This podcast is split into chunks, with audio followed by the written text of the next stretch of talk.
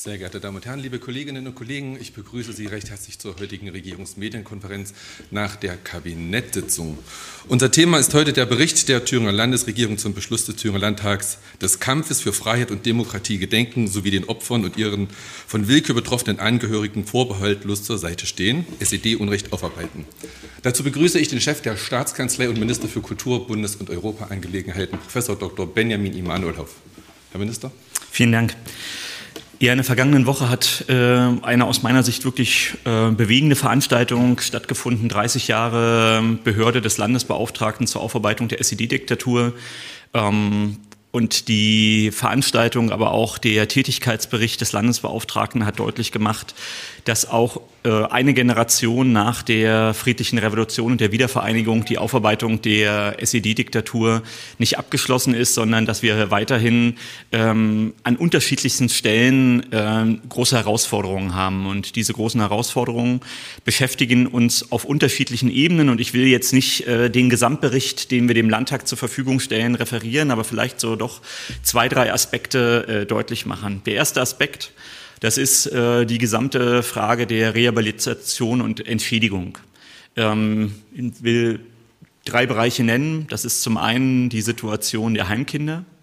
Das ist zum Zweiten äh, die Situation der Dopingopfer, an denen ich das vielleicht exemplifizieren will. Weite, äh, weitere Handlungsfelder sind ja durchaus äh, auch in Erörterung.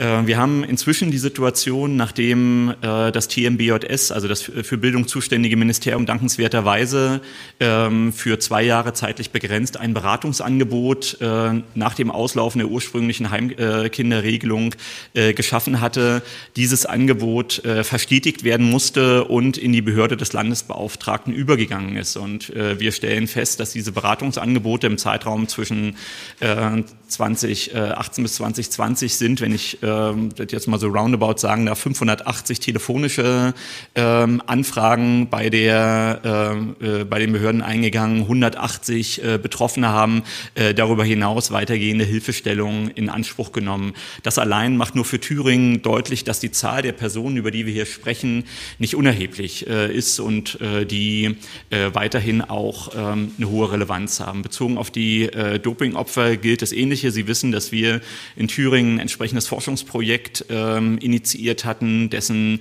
Ergebnisse im, äh, im Sommer dieses Jahres auch in einer großen Fachveranstaltung thematisiert worden sind und in der deutlich wurde, dass das Leid äh, der äh, Dopingopfer, also körperliche Beschwerden, Traumatisierungen, die mit äh, der äh, Dopinggabe verbunden äh, waren und auch durchaus die gesellschaftliche Reflexion dieses Dopingthemas ein bis heute offener Aspekt sind, der zu bearbeiten ist. Der Landtag hat zu Recht Recht gefragt, inwieweit eigentlich das behördliche Handeln äh, dem, äh, dem Maß an Leid und auch der spezifischen Situation der Betroffenen Rechnung trägt äh, im überwiegenden äh, Zuständigkeitsbereich des Sozialministeriums gelegen, hat das Sozialministerium auch in dem Bericht, den wir dem Landtag geben, deutlich gemacht, dass durch regelmäßige Fortbildungen, äh, Schulungen, aber auch durch äh, die Thematisierung der speziellen Traumatisierungssituation der Betroffenen bei den Beschäftigten ähm, inzwischen eine hohe Kompetenz äh, vorliegt im Umgang äh, mit nachfragenden Antragstellerinnen und Antragstellern etc. etc. Und dass sich auch zeigt, dass ähm, ein großer Teil derjenigen, die im behördlichen Alltag äh, mit äh, den äh, Betroffenen der, ähm, der DDR-Diktatur zu tun haben, äh, auch ein Erfahrungswert aufgrund einer sehr langjährigen Tätigkeit in diesem Handlungsfeld vorhanden ist. Selbstverständlich kommen aber auch in der politischen Diskussion weitere Fragestellungen äh, hinzu und der Bericht widmet sich ausführlich auch der gegenwärtigen politischen Thematisierung, auch der wissenschaftlichen Bearbeitung des Themas der, ähm, der Zwangsadoption in der DDR. Und äh, es gibt einen, über verschiedene Hochschulen hinweg äh, Kinder äh, der Datenschutzregelungen, die damit verbunden sind, zu berücksichtigen ist. Und das muss in dieses Forschungshandeln mit Eingang äh, finden.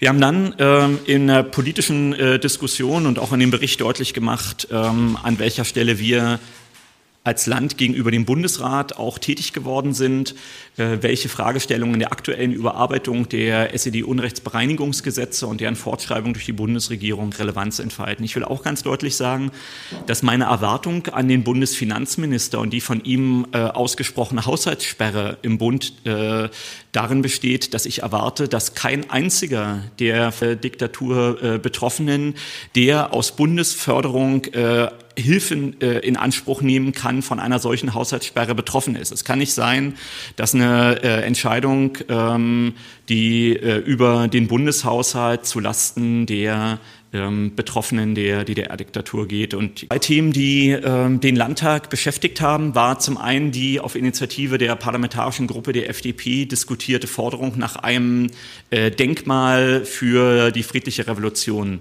Wir haben zu diesem Thema den Geschichtsverbund äh, angefragt als Staatskanzlei, weil unser Stand als, ähm, als Landesregierung auch in der Diskussion mit dem Thüringer Landtag äh, darin äh, lag, dass wir gesagt haben, nach unserer Kenntnis wollen die entsprechenden Aufarbeitungsinitiativen, äh, auch die uns äh, in Fragen der Geschichtspolitik beratenden Institutionen, kein zusätzliches ähm, Denkmal für äh, die äh, friedliche Revolution, sondern wir haben eine sehr dezentrale Aufarbeitungslandschaft und diese sehr dezentrale Aufarbeitungslandschaft ist eben vor allem als lokale Geschichtsinitiative Initiativen daran orientiert, ähm, die, die unmittelbaren Orte von sowohl äh, Unterdrückung als auch Widerstand und auch Widerstand in Unterdrückungssituationen ähm, in den Vordergrund zu stellen. Äh, der Geschichtsverbund hat uns in dieser Auffassung auch bestätigt. Wir haben das auch gegenüber dem Landtag schon kommuniziert, indem er sagt, äh, der Kubus in der Andreasstraße mit äh, der als Graphic Novel äh, quasi ähm, ausgestalteten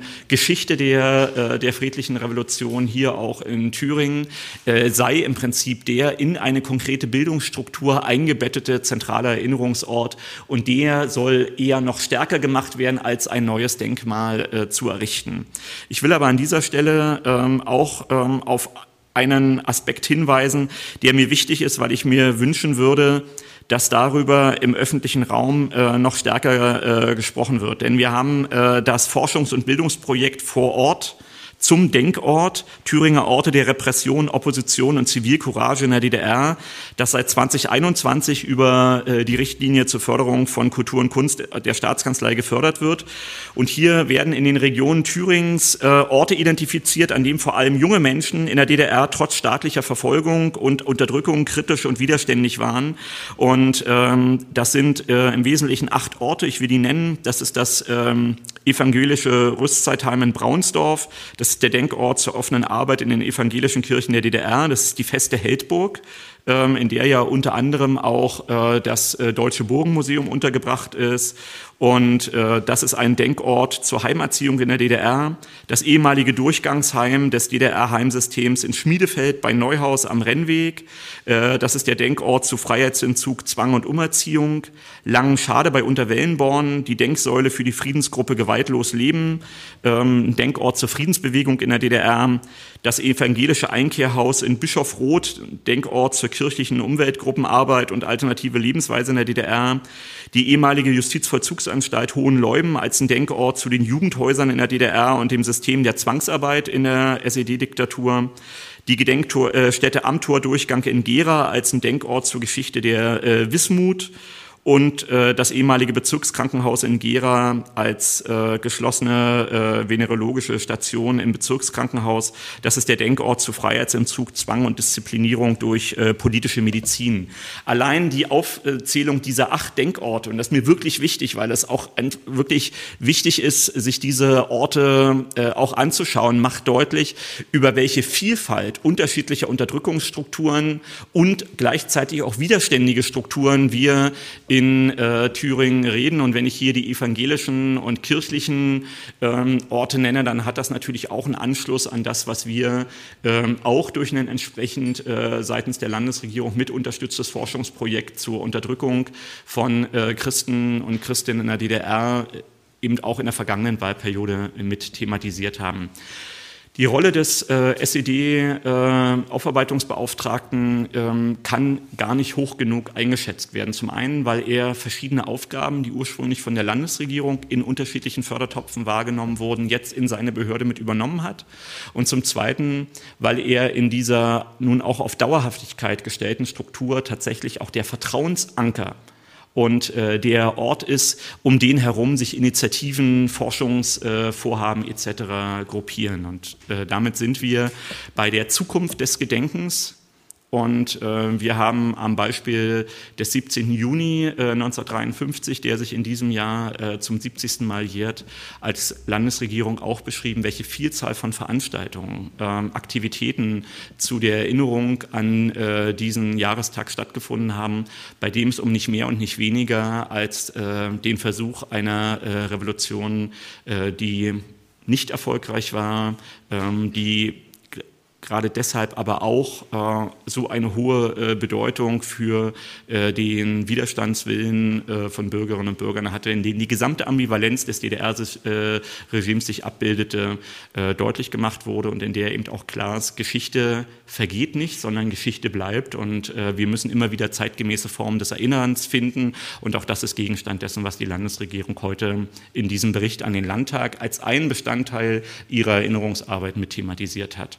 So soweit äh, zu diesem Bericht und gleichzeitig äh, eben auch meinem Wunsch, dass wir, wenn wir über die DDR-Diktatur äh, sprechen, sowohl die Opfer äh, des äh, DDR-Regimes in den Blick nehmen und gleichzeitig eben über diese Opferperspektive hinaus auch immer die Widerständigkeit von Bürgerinnen und Bürgern zeigen, weil beides zusammengehört. Vielen Dank.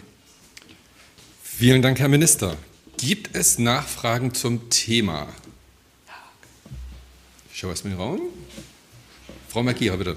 Mich würde interessieren, wie viel Geld gibt denn das Land gerade momentan für diverse Projekte? Gibt es da eine Zahl? Weil Sie haben ja jetzt einiges aufgezählt. Es gibt eine Zahl, die ich Ihnen jetzt aber in der Zusammenstellung, weil das nicht Gegenstand des Berichts war, jetzt nicht aus dem Kopf sagen könnte. Äh, wir müssten die Zusammenstellung machen, würden das ähm, möglicherweise heute im Laufe des Tages schaffen. Vielleicht ist das aber auch etwas, was wir ähm, mit ein paar Tagen äh, Abstand Ihnen nochmal darstellen, weil man dann auch schauen müsste, was ist eigentlich drin derzeit im Haushalt für den Landesbeauftragten für äh, die Förderung im Bereich Rehabilitation. Was sind konkrete Maßnahmen der politischen Bildung. Und es gibt natürlich eine ganze Reihe von äh, Förder Aspekten, die wir gar nicht, ähm, sagen wir mal, konkret benennen, weil wenn beispielsweise das äh, Thüringer Institut für äh, Lehrerbildung, Medien etc. in diesem Bereich Fort- und Weiterbildung für Lehrerinnen und Lehrer macht, dann gehört das zu dem Grundsockel der Aufgabenstellung des TILM, wird aber nicht als ein gesonderter äh, Fördertatbestand im Bereich der, der Demokratiebildung ähm, für äh, die Aufarbeitung der DDR, äh, des DDR-Regimes und der DDR-Diktatur aufgerufen. Also insofern, ich, wir würden mal schauen, dass wir die Zahlen in der Sache zusammenstellen. Herr Haag, es gibt eine Nachfrage. Hallo Herr Hoff, ich habe eine Frage, die zum SED-Unrecht passt, äh, zu Ihren Äußerungen und dann aber auch eine Weiterleitung zu dem einen anderen Thema, das ich noch ansprechen wollte. Sie haben gerade diesen Appell an den Bund formuliert, dass von der aktuellen Haushaltssperre niemand betroffen sein soll, der im SED Opfer ähm, irgendwie in irgendeiner Art und Weise war.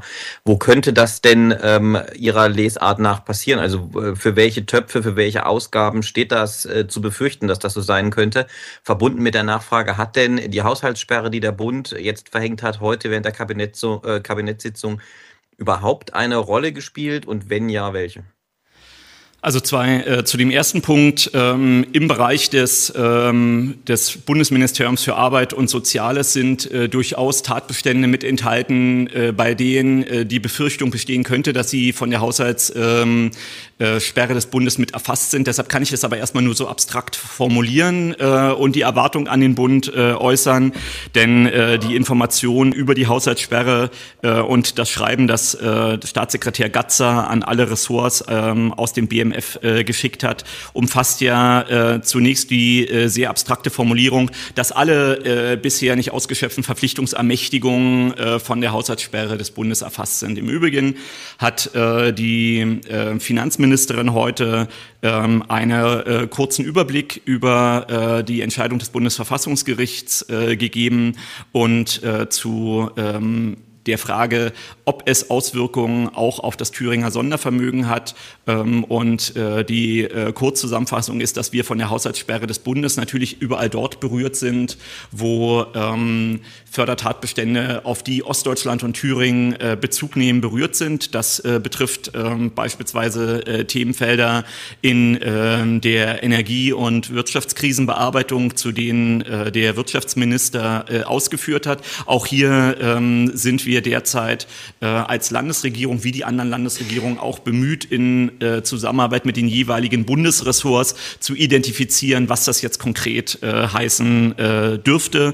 Und ähm, da wird es noch einige Tage brauchen, bis man dort konkretere Informationen hat. Im Übrigen ähm, sind wir äh, nach einer ersten Prüfung äh, des, äh, der Bundesverfassungsgerichtsentscheidung der Auffassung, dass äh, wie bei der seinerzeitigen Entscheidung des Hessischen Verfassungsgerichts zum äh, Corona-Sondervermögen ähm, dass die äh, Aufstellung des hiesigen Sondervermögens äh, durch die Entscheidungen sowohl des Verfassungsgerichtshofs Hessen als auch des Bundesverfassungsgerichts nicht berührt sein dürfte. Unabhängig davon ähm, diskutiert die Koalition im Zusammenhang mit äh, den ähm, Beratungen über den Haushalt 2024 mit der Opposition auch über die Frage, wie mit dem Sondervermögen des Landes künftig zu verfahren sein wird, im Hinblick auf Tilgung und die, die weitere Arbeit mit dem Sondervermögen. Vielen Dank. Weitere Nachfragen?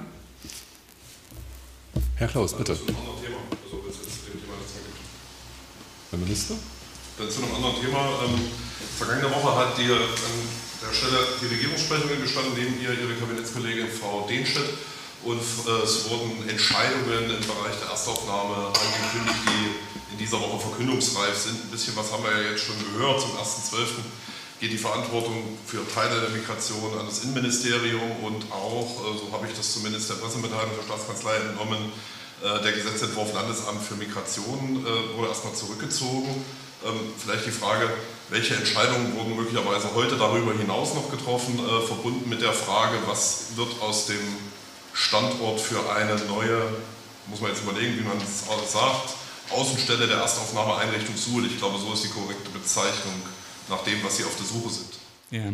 Also der, ähm, die ähm, Ministerin für Migration, Justiz und Verbraucherschutz hat in ihrer äh, aktuell noch wahrgenommenen äh, Funktion für den Bereich Erstaufnahme in äh, Übereinstimmung mit dem äh, künftig zuständigen Minister für Inneres und Kommunales äh, über ähm, eine äh, Kabinettvorlage berichtet, die in der Ressortabstimmung aktuell ist und von der das Kabinett nächste Woche auch eine Entscheidung treffen will zu sowohl der Erweiterung der Erstaufnahmekapazitäten als auch der Ablösung von Hermsdorf. Dazu, wie gesagt, äh, werden wir die Ressortabstimmung durchführen, die Tätigkeit der Arbeitsgruppe Erstaufnahme, die äh, die Ergebnisse des Markterkundungsverfahrens auswerten äh, sollte und dann eben auch dem Kabinett einen Vorschlag unterbreiten sollte, ist insoweit abgeschlossen.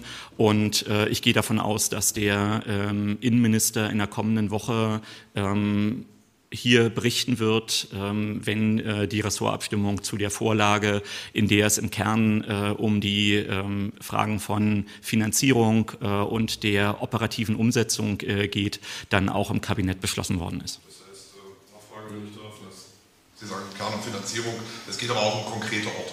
Ja, selbstverständlich. Also anhand von konkreten Orten muss man konkrete Entscheidungen über Finanzierung etc. treffen. Richtig verstanden habe ich, dass die Arbeitsgruppe damit quasi ihre Arbeit erledigt hat, der Sie ja vorgestanden haben. Ähm, vielleicht nochmal eine Nachfrage zum Landesamt. Ähm, das war ja so eine Art Prestigeprojekt auch oder, äh, von, von Rot-Rot-Grün. Ist das jetzt gänzlich vom Tisch äh, oder kommt das nochmal irgendwann wieder in dieser Legislatur? Ja, das die Koalition hat in der vergangenen Woche die Entscheidung getroffen äh, und die operative Umsetzung äh, ist äh, heute im Kabinett äh, erfolgt, dass der Gesetzentwurf über die Bildung eines eigenständigen äh, Amtes für äh, Migration und Integration ähm, nicht weiter verfolgt wird. Gleichzeitig ist die Entscheidung getroffen worden, unter dem Dach des Landesverwaltungsamts als ein Amt im Amt eine, ein entsprechendes Amt für Migration und Integration zu bilden. Ähm, dazu gehört auch die Prüfung der Aufgabenwahrnehmung Einführung äh, eines äh, einer zentralen Ausländerbehörde nach, wenn ich das jetzt richtig im Kopf habe, 72a ähm, äh, Aufenthaltsgesetzes Und ähm, insofern äh, werden dazu die Entschei entsprechenden Entscheidungen äh, durch das Innenministerium getroffen und äh, dazu wird dann auch zu gegebener Zeit berichtet werden. Klar ist aber, dass die Notwendigkeit der Zusammenführung äh, der entsprechenden äh, Aufgaben äh, in einer Amtsstruktur unstrittig war und ist innerhalb der Koalition. Ähm, ich würde den Begriff des Prestigeobjekts ähm, nicht verwenden, weil ähm, es geht hier schlicht um die beste Organisationsform und äh, die, die, bisherige Aufgabenwahrnehmung mit der äh, Teilung von äh, Fach- und Dienstaufsicht für eine reguläre Situation äh, geeignet ist, aber in einer ähm, vor allem anhaltenden Krisensituation äh, zu schwerfällig ist und vor dem Hintergrund ist die Entscheidung äh, getroffen worden.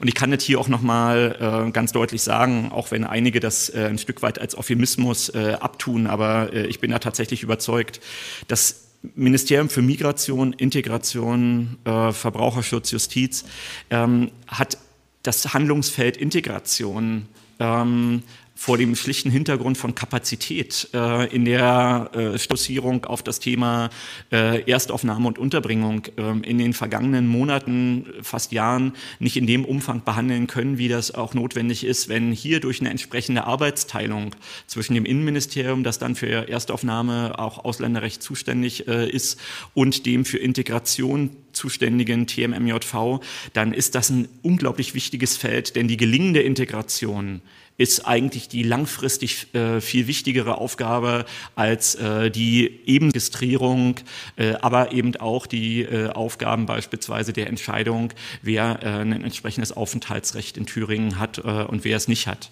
So und das ganze Thema Arbeitsintegration etc. Das sind eben auch Aufgaben, weshalb die Fragestellung der zentralen Ausländerbehörde ja eine große Rolle spielt, weil das auch etwas ist und insofern macht es Sinn, sich auch nochmal die Stellungnahmen insbesondere der Kommunen aus dem Gesetzgebungsverfahren Verfahren und dem Anhörungsverfahren im Landtag zu dem Gesetzentwurf zum AMI anzuschauen, weil die im Kern gesagt haben, unabhängig davon, wie die konkrete Organisationsform ist, ist aus unserer kommunalen ausländerbehördlichen Sicht besonders wichtig, dass in Fragen von Visavergaben es ähm, eine Zentralisierung gibt, dass die Fachkräfteeinwanderung, das ist das große Thema der IHK, auch des Bildungswerks der Wirtschaft in dem Anhörungsverfahren gewesen, das äh, steht im, äh, im Zentrum. Und der letzte Punkt, wir haben eine große äh, äh Aufgabe vor uns, das ist die Modernisierung der Ausländerbehörden. Ausländerbehörden.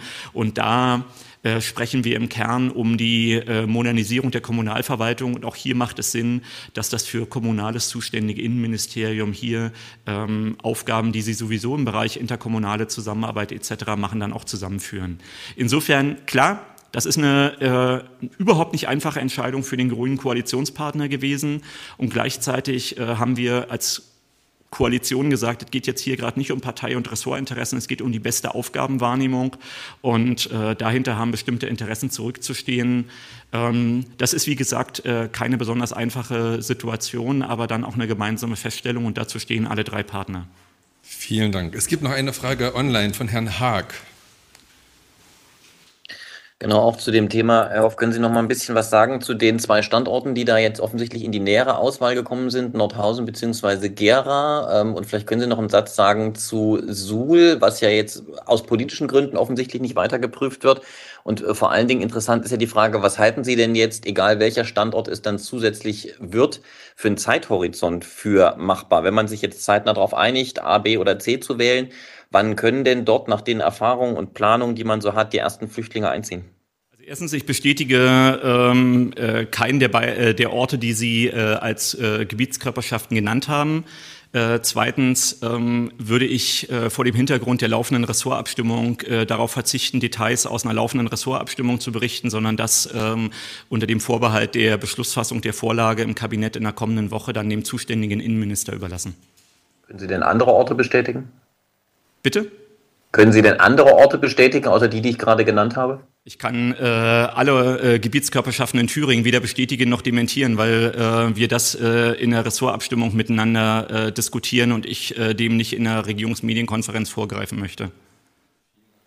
Versuche mich der Sache nochmal von der anderen Seite zu nähern, natürlich auch zu dem Thema. Ähm, Sie haben jetzt immer gesagt, es gibt eine Ressortabstimmung. Ähm, es gibt aber doch tatsächlich eine Liste, die die Ministerin für Migration, Integration Justiz- und Verbraucherschutz dem Kabinett heute vorgelegt hat, und zwar als Kabinettsvorlage. Ähm, was hat denn So hört man es äh, im Übrigen auch aus dem Kabinett, was er heute getagt hat. Was hat er jetzt dazu geführt, dass man diese Liste nach hinten geschoben hat? Deshalb. Das ist eine Zusammenfassung der Ressortabstimmung gewesen. Was war es denn, was da heute besprochen wurde? Also, wir äh, haben in jeder Kabinettssitzung einen Punkt A1 Aktuelles äh, äh, zur Situation äh, der, ähm, der Flüchtlingsaufnahme, in der wir äh, die unterschiedlichen Themen, die in dem Zusammenhang aufzurufen sind, thematisieren. Ähm, die Ministerin hat in der vergangenen Woche äh, zum Stand des Markterkundungsverfahrens äh, berichtet. Heute gab es keine Kabinettvorlage, die vom Kabinett erörtert wurde, sondern äh, die zuständige Ministerin und der künftig zuständige Minister haben dem Kabinett angekündigt, dass eine Ressortabstimmung zu einer Kabinettvorlage eingeleitet wird. Und das habe ich hier dargestellt und äh, über Details aus äh, der Kabinettvorlage, die äh, im inhaltlichen äh, Bestandteil heute im Kabinett keine Rolle gespielt hat, sondern äh, die derzeit äh, Teil der Ressortabstimmung ist, ähm, wird äh, in der kommenden Woche dann, äh, wenn die Vorlage berichtet, äh, beschlossen werden sollte, dann auch berichtet werden können. Warum ich jetzt hier an der Stelle, anders als ich das an anderen Stellen äh, mache, ein bisschen zugeknöpft reagiere, äh, lieber Herr Klaus, lieber Herr Haag, liegt auch ein Stück weit daran, dass wenn man ähm, sowas macht. Und insofern ich äh, respektiere und habe auch große Ehrfurcht vor ihrem Rechercheeifer. Ähm, äh, das meine ich jetzt gar nicht äh, despektierlich, sondern ganz im Ernst.